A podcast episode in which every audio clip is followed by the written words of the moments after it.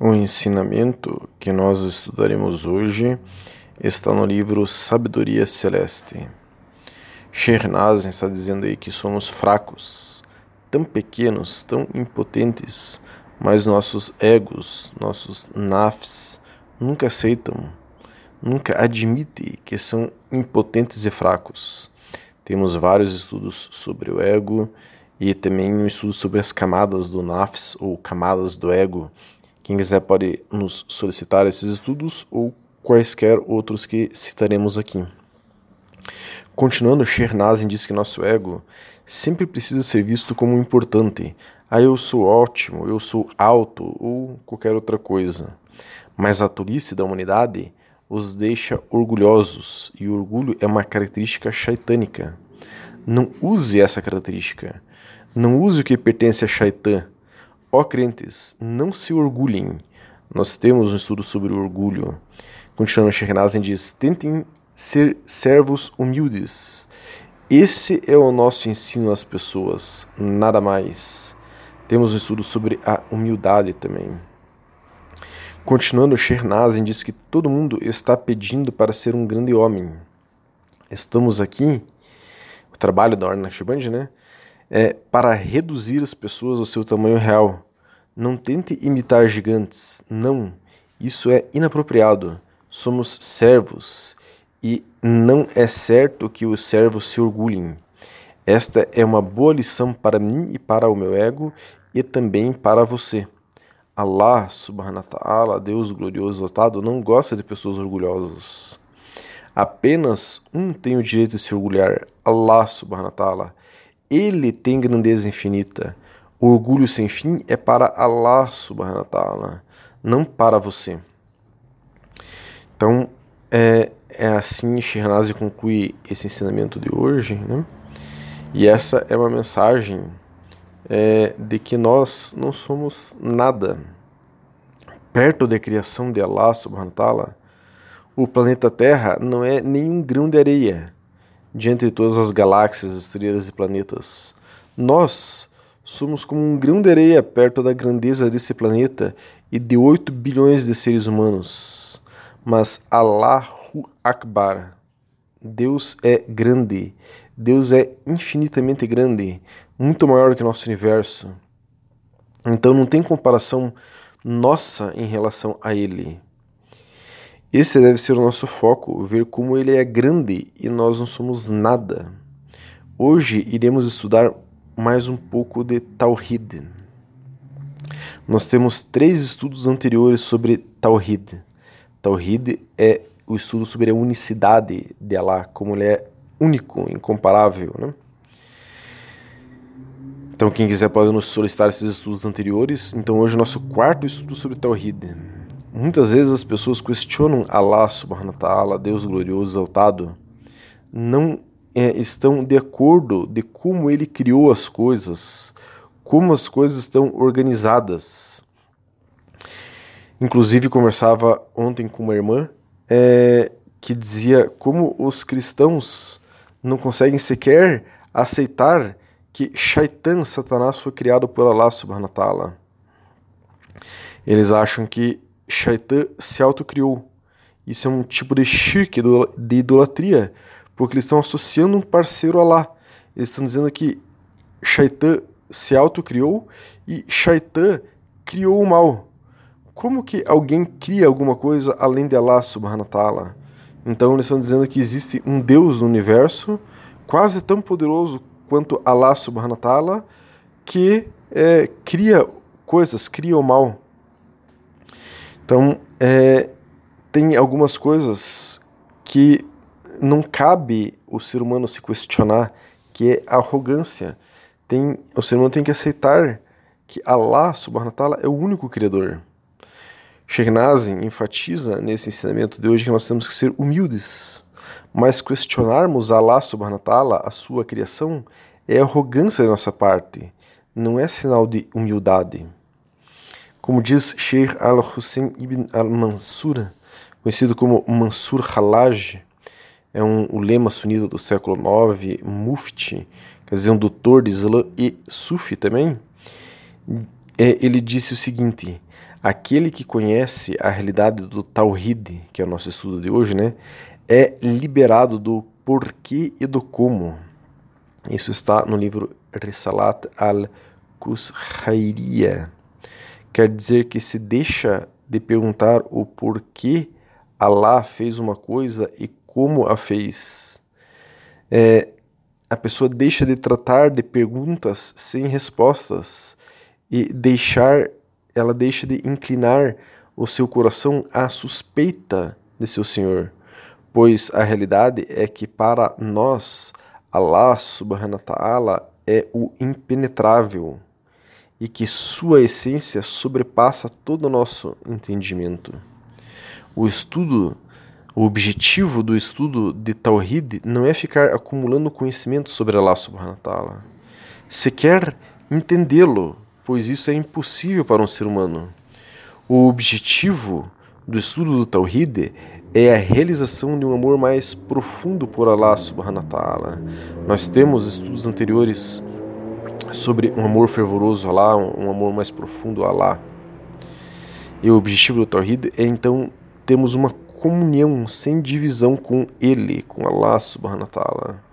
O estudo do Tawhid é para aumentar nosso amor por Allah subhanahu wa ta'ala, é, como expõe Imam Abdul Rahman ibn Ahmed ibn Rajab al-Hambali, que é um lema sunita do século XIV, conhecido como Ibn Rajab. Né?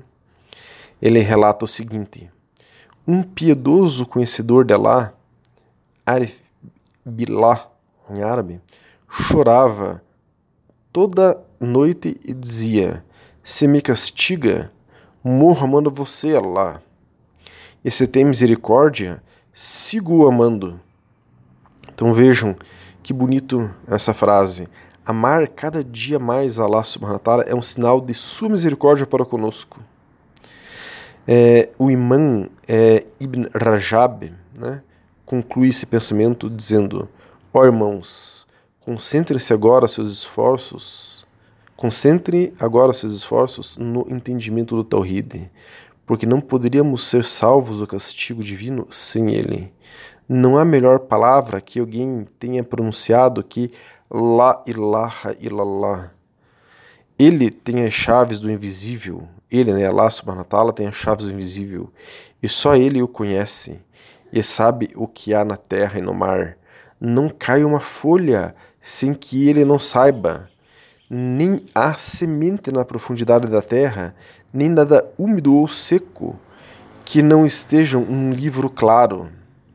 Aqui acaba a citação é, de Ibn Rajab. Né? Esse livro claro é o livro de registros, ou tábua preservada. Nós temos estudos sobre isso é, onde Allah subhanahu wa ta'ala já escreveu todo o passado, presente e futuro de todo o universo. Né? Já está registrado. Então, Tawhid é o estudo da unicidade de Allah subhanahu wa ta'ala, é compreendermos mais essa frase, La ilaha illallah, não existe nenhuma outra divindade a não ser um Deus único, Allah subhanahu wa ta'ala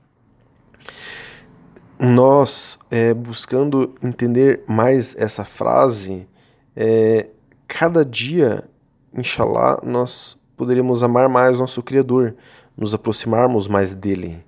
Para entendermos melhor essa frase, que é a frase central do Islã, a frase central, central também do estudo do Tawhid, tomemos Imam Ahmed Mansur al-Haddadi, que é um sunita, né? É um sábio sunita, um lema sunita, mufti, é, erudito, mas também sufi do século XX. Então, o imã Ahmed Mansur al-Haddad al-Husseini disse: Allah somente é a verdade, é a divindade, o existente necessário, é o Criador al-Khalik, o que conhece a existência al-Bari e forma todas as coisas al-Musawir o que dá a vida e a morte, o que dispõe com sabedoria, que desenvolveu é perfeito tudo, o que criou e destacou tudo o que fez, que dirige todas as coisas com uma precisão suprema, que determinou toda coisa que decretou. Somente Ele é o verdadeiro Deus, pré-existente, azali e eterno, exaltado e com os mais belos nomes. A Ele pertence o poder e a majestade. Não tem sócio em sua essência, seus atributos e nos seus atos. Não há Deus além dele. Né? La ilaha illallah. Vemos isso no Alcorão. Sabei que Allah é uno Sura 4, Ayah 161. Exaltado seja lá, verdadeiro soberano, não há mais divindade além dele.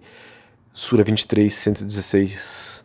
Porventura, existe outro Criador que não seja lá, que vos agracia, quer com coisas do céu, quer com coisas da terra? Não há mais divindade além dele. É, 35, Ayah 3. Ele rege todos os assuntos, desde o céu até a terra, logo tudo ascenderá a ele. É Sura 32, Ayah 5. Ele dá a vida e a morte, e a ele retornareis. Sura 10, 56. Ele é o originador dos céus e da terra. Quando decreta algo, basta dizer-lhe seja e é. é. Sura 2, 117. Então, essa citação é do livro Mistar al-Jannah, a chave do paraíso, de Imam al-Habib Ahmed Mansur al-Haddad al-Yamani. E ele, né, esse imã, continua explicando a frase La ilaha illallah, que é o eixo do estudo do Tawhid, da seguinte maneira. La ilaha illallah, uma frase sublime por seu sentido. Nós temos inclusive estudos sobre a frase La ilaha illallah também nosso, né? Mas enfim, continuemos com uh, o estudo do Imam Ahmed Mansur al-Haddad. Então, La ilaha illallah, uma frase sublime por seu sentido, breve por sua construção, ampla por seus efeitos, nobre por seu nível, brilhante por sua luz e única por seu mérito, se compõe de quatro palavras sobre as quais se baseiam a fé e se situa a Qibla, é a frase dada em cada livro que Allah fez descer até cada um de seus nobres mensageiros, e pela qual estamos salvos do fogo do inferno e obtemos a felicidade eterna nos jardins do paraíso. Allah, exaltado seja, disse: Conscientiza-te, portanto, que não há mais divindade além de Allah. Sura 47, a 19. Eu sou Allah, não há divindade além de mim, adora-me. Sura 20, Ayah 14. Alá, não há mais divindade além dele, vivente, Al-Hay, autossubsistente, Al-Qayyum. Sura 2, Ayah 255. Alá, não há mais divindade além dele, seus são os mais sublimes atributos. Sura 20, Ayah 8. E jamais enviamos mensageiros antes de ti, sem que lhe tivéssemos revelado que não há outra divindade além de mim. Adora-me e serve-me. Sura 21, Ayah 25. Então, através da crença e da certeza no significado dessa frase e nos submetendo a, a ela, alcançamos a fé, al-iman.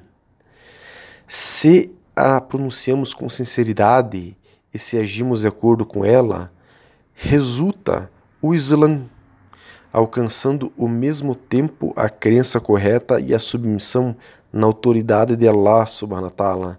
Então aparece no coração a realidade da excelência, que é al-irsan. Nós temos estudos sobre al-irsan, né, a excelência, uma camada mais profunda do Islã. A frase do Tawhid é também chamada de frase do testemunho, frase da sinceridade, da realidade, da verdade, da promessa, da fé, da piedade, da boa palavra, a palavra durável, a palavra de Allah mais exaltada, a palavra de intercessão, o preço do paraíso, a chave do paraíso. É, tudo isso é la ilaha illallah. É com ela que se entra no Islã e é a última coisa com a qual se deixa esse mundo para o jardim da beatitude eterna.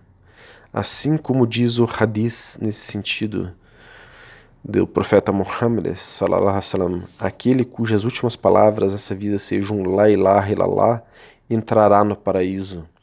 Esse é um hadith Abu Daud e Ahmed.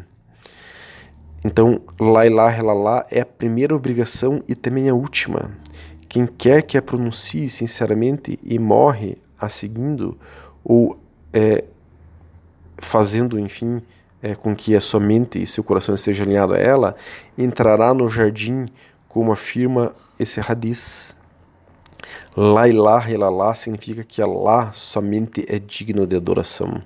Allah é o nome que designa a essência muito santa, o existente e necessário, o que possui todos os atributos de perfeição e de majestade, que é isento de ter sócios, pares ou semelhantes, de todo atributo e estado que não convém a sua glória e a sua amplitude. Pois é o único Deus, o Eterno, o que não engendra e não foi engendrado, que não tem semelhante, não há Deus fora dele, louvado seja, além de toda comparação. Não tem sócios em sua essência, nem em seus atributos, nem em seus atos. A ele pertence a soberania e todos os louvores, aquele que é poderoso sobre todas as coisas. Então, assim, é, acaba esse grande sábio aí, é, o Imam é, Habib Ahmed Mansur al-Haddad.